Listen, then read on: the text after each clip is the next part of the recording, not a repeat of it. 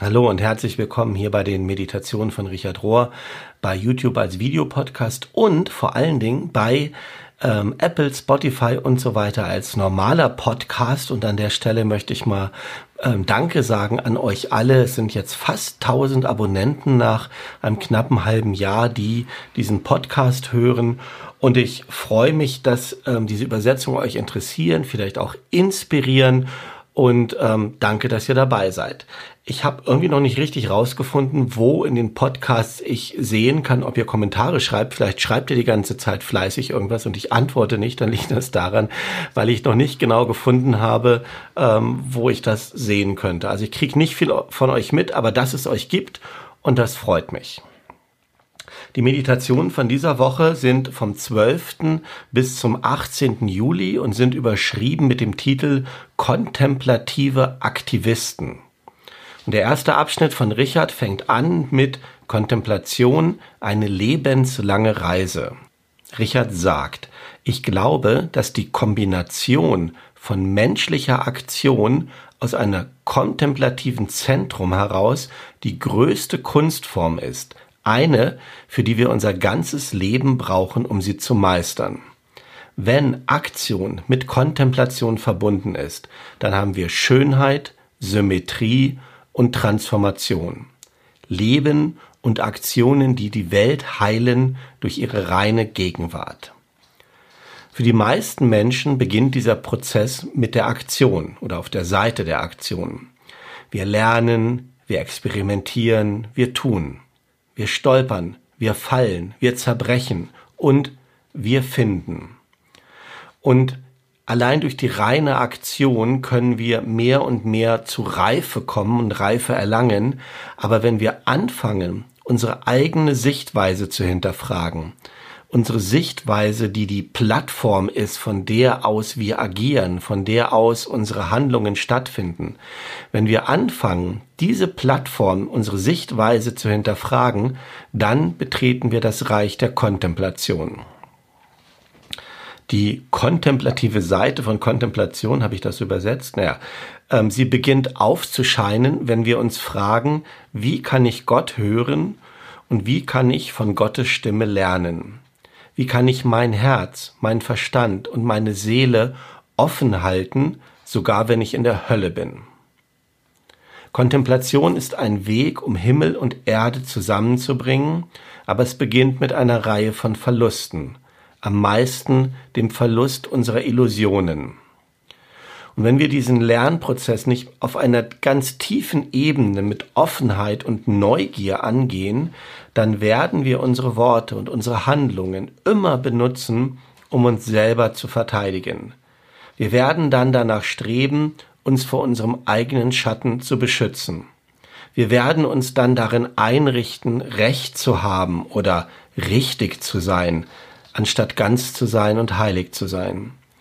Oder wir werden sozusagen Gebete sprechen, anstatt Gebet zu sein.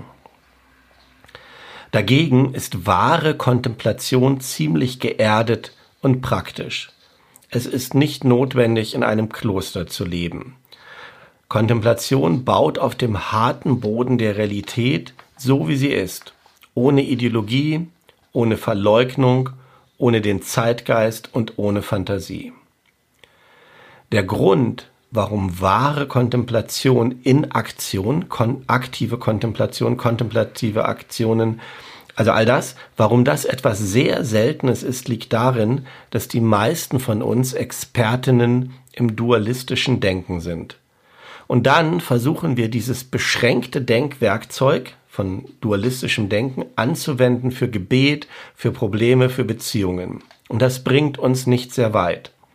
Wir können nicht wachsen in dieser großen Kunstform von Aktion und Kontemplation ohne Toleranz für Zwiespältigkeit, für Ambiguität, wie hier steht, ohne die Fähigkeit zu erlauben, ohne zu vergeben und ein gewisses Maß an Ängstlichkeit auszuhalten. Wir brauchen eine Bereitschaft, nicht zu wissen und das auch nicht nötig zu haben, nicht das Bedürfnis zu haben zu wissen also Bescheid zu wissen, alles zu durchschauen. Und wenn wenn wir da eintreten, das loszulassen, dann fangen wir an, in das Geheimnis oder in das Mysterium einzutreten. In der Meditation in dieser Woche stelle ich ein paar kontemplative Aktivisten vor, die eingetreten sind in dieses Geheimnis und die sich gerufen gefühlt haben, das zu leben, was Jesus in dem Gebet im Vater Unser sagt, der Gotteswille geschehe auf Erden wie im Himmel. Matthäus 6, Vers 10 findest du das. Und der erste Abschnitt ist überschrieben mit Frieden und Eintreten für die Armen. Dorothy Day, die hat gelebt von 1897 bis 1980, gibt uns ein ziemlich gutes Beispiel für eine kontemplative Aktivistin. In ihrem Fall begann es mit dem Aktivismus und dann bekehrt mit dem politischen und dann bekehrte sie sich zum Katholizismus, als sie ungefähr 30 war und hat dann ihr ganzes Leben lang ihre Berufung ausgelebt. Sie war es, die die Catholic Worker, ähm, katholischen Arbeiter, kann man sagen, diese Bewegung gegründet hat. Richard sagt, mein Freund John Deere, der selbst ein kontemplativer Aktivist ist, der schreibt über Dorothy Day Folgendes. Und der sagt, Sie hat sich schon gegen Ende des Ersten Weltkrieges für die Rechte von Arbeitern eingesetzt. Als dann 1927 ihre Tochter geboren wurde, war sie so erfüllt von Dankbarkeit und sie empfängt die Gabe des Glaubens, so nennt er das. Es war 1932 und sie hat sich gefragt, wie sie ähm, politisch etwas tun und als eine radikale katholische Christin leben könnte. Sie war auf einem Protestmarsch gegen Hunger in Washington DC unterwegs und betete, dass Gott ihr einen Weg zeigen soll, wie sie ihre radikalen politischen Ansichten als treue Christin leben könnte.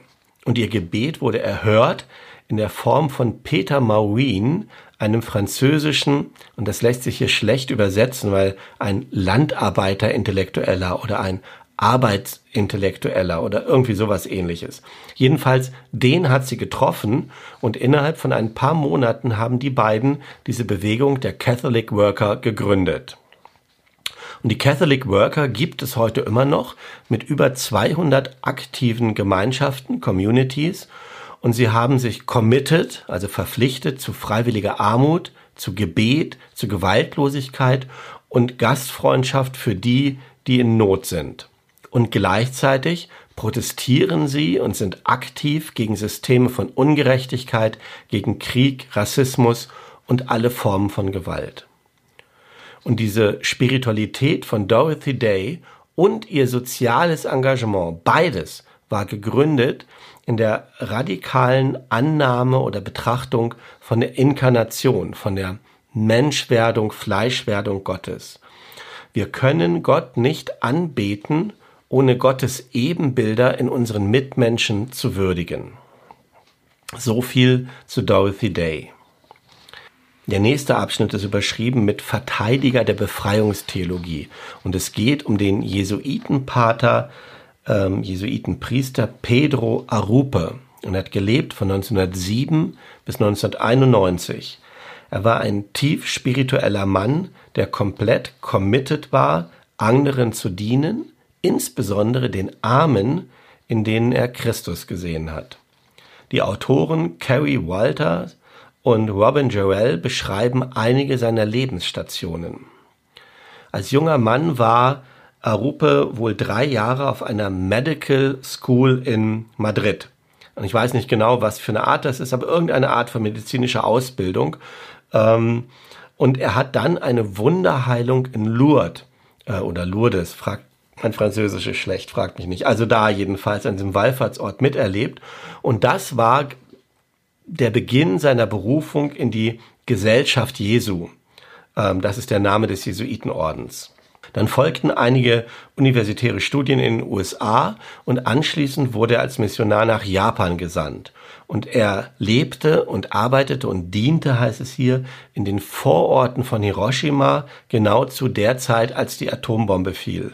Und er beschreibt später das als das Grauen oder den Horror als eine permanente Erfahrung in der Geschichte, die ihm eingegraben sei in sein Gedächtnis. Und damals, aufgrund seiner medizinischen Erfahrung, konnte er ziemlich schnell eine beschädigte Kapelle in ein Hospital umwandeln für die Bombenopfer.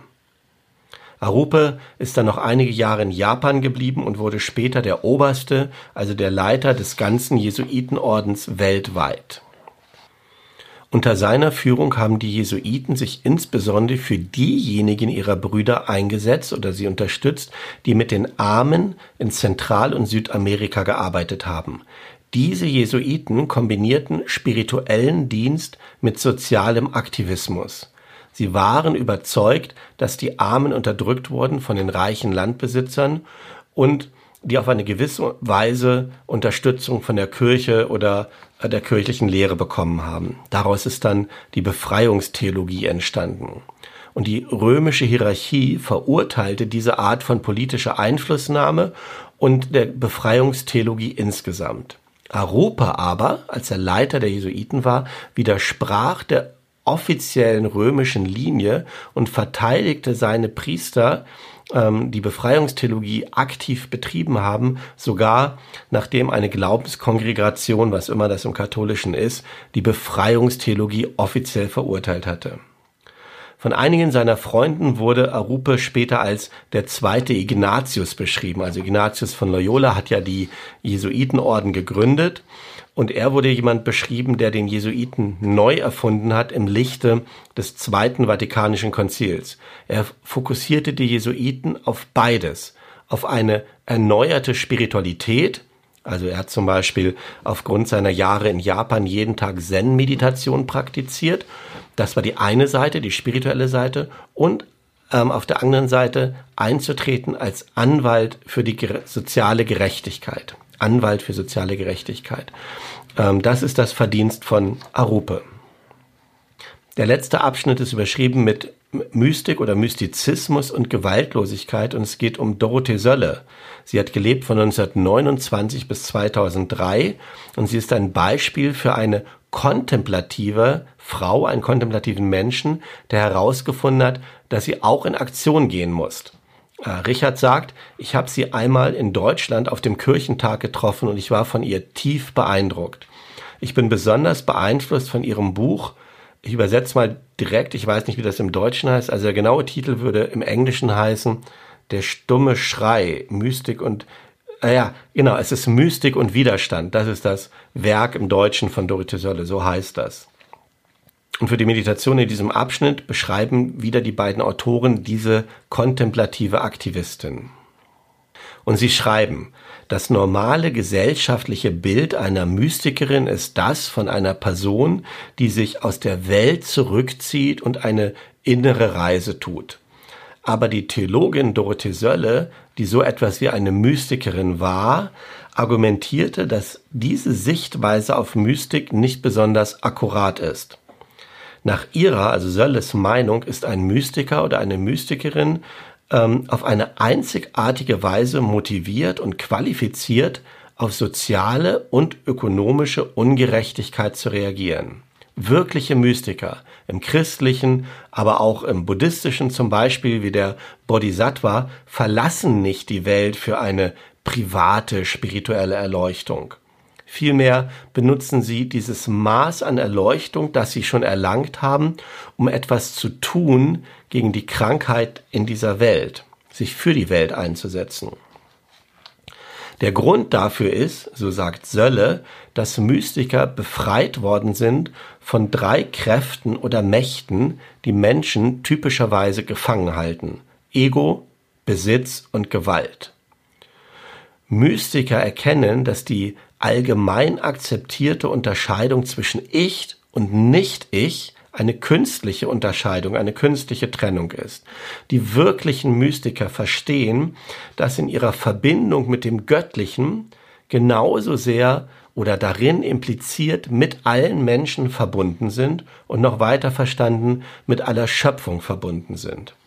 Und diese Verbindung ist eine Beziehung, die, so ist ein Ausdruck von Sölle, sich die Augen Gottes borgt, um auf die Welt zu gucken.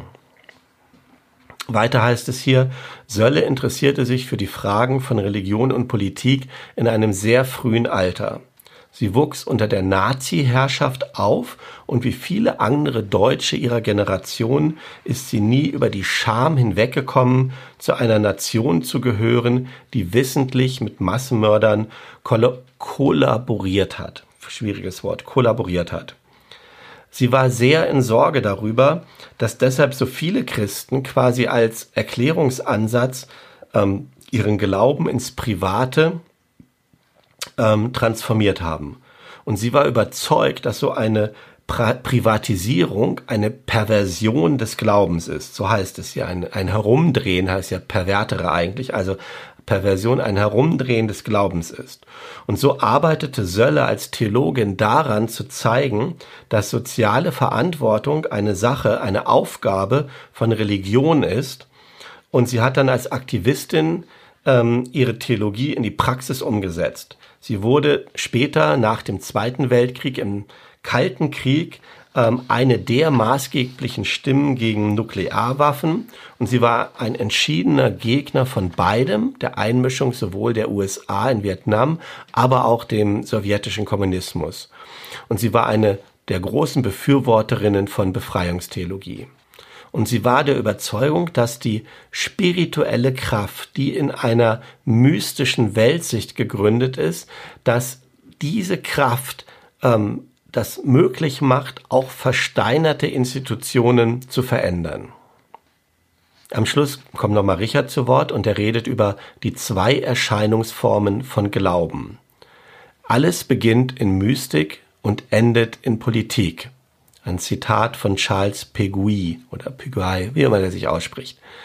Richard sagt, es kommt mir vor, als ob eine regelmäßige kontemplative Praxis fast immer unausweichlich dazu führt, dass unsere Politik sich verändert. Und ich glaube, er meint hier unsere persönliche Einstellung zum Politischen. Er sagt, die Art und Weise, wie wir unsere Zeit verbringen, wird in Frage gestellt. Unsere behagliche, gemütliche, sozioökonomische Perspektive wird langsam von uns weggenommen.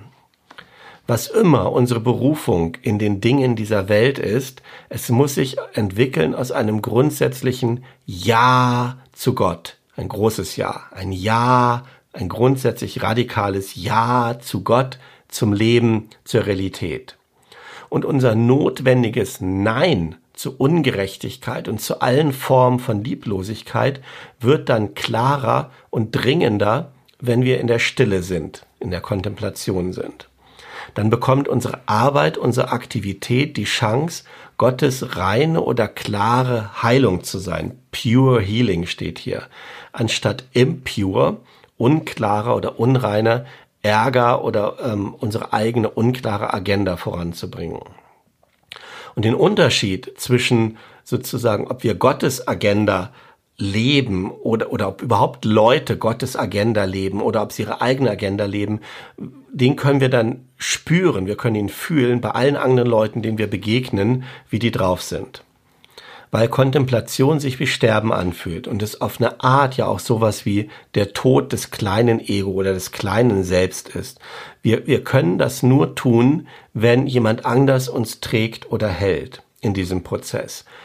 Wenn wir das erfahren, ja, dass unser Selbst, unser kleines Selbst stirbt und wir gehalten sind, dann können wir zurückgehen zu unserem Leben, zu unserer Aktion mit einer neuen Vitalität, aber wir werden dann viel weicher sein, weil es sind nicht länger wir, die wir aktiv oder kontemplativ sind, die wir Aktion oder Kontemplation betreiben, sondern es ist das Leben desjenigen in uns, der in uns lebt. Ein Zitat von oder ein Hinweis auf Galater 2, Vers 20. Und dann ist es nicht mehr wichtig, ob wir aktiv sind und auch kontemplativ oder kontemplativ und aktiv werden, weil beides Ausdruck unseres Glaubens ist und weil das aus demselben einen Flow kommt, dem göttlichen Flow, der für immer und ewig diese Welt liebt und heilt, weil wir damit dann verbunden sind. Kontemplation, sagt Richard am Schluss, ist keine Fantasie, keine Fantasiereise, kein Tagträumen oder ähm, sowas in der Art, sondern das Aufblühen von Geduld und steter Beharrlichkeit.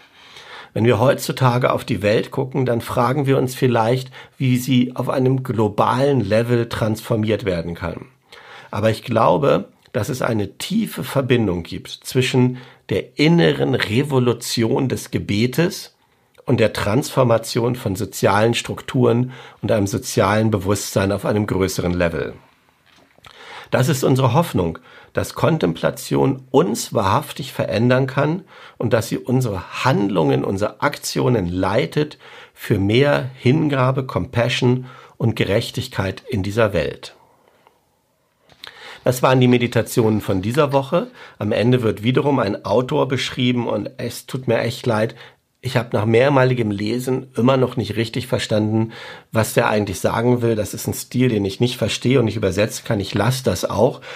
Es geht aber darum, was bisher schon gesagt worden ist, dass unsere Aktivität und soziale Gerechtigkeit zusammengehört und das wird dadurch dekliniert quasi durch alle Felder, die gerade wichtig sind, durch Black Lives Matter, ähm, durch LGBT, ähm, der Bewegung, durch Bürgerrechtsbewegung, überall auf der Welt, ähm, dass das, dass wir gerufen sind, das in einem kontemplativen Geist mitzutragen.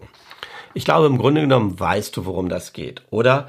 Ähm, und meine Idee wäre, bitte doch einfach als Praxis, sprich ein einfaches Gebet und bitte Gott oder Gottes Geist dir zu zeigen, wo das in deinem Leben dran ist und was genau da in deinem Leben dran ist. Und dann wird das schon passieren. Und dafür, mein lieber Companiero, wünsche ich dir allen Segen, den Gott und das ganze Universum für dich bereithält.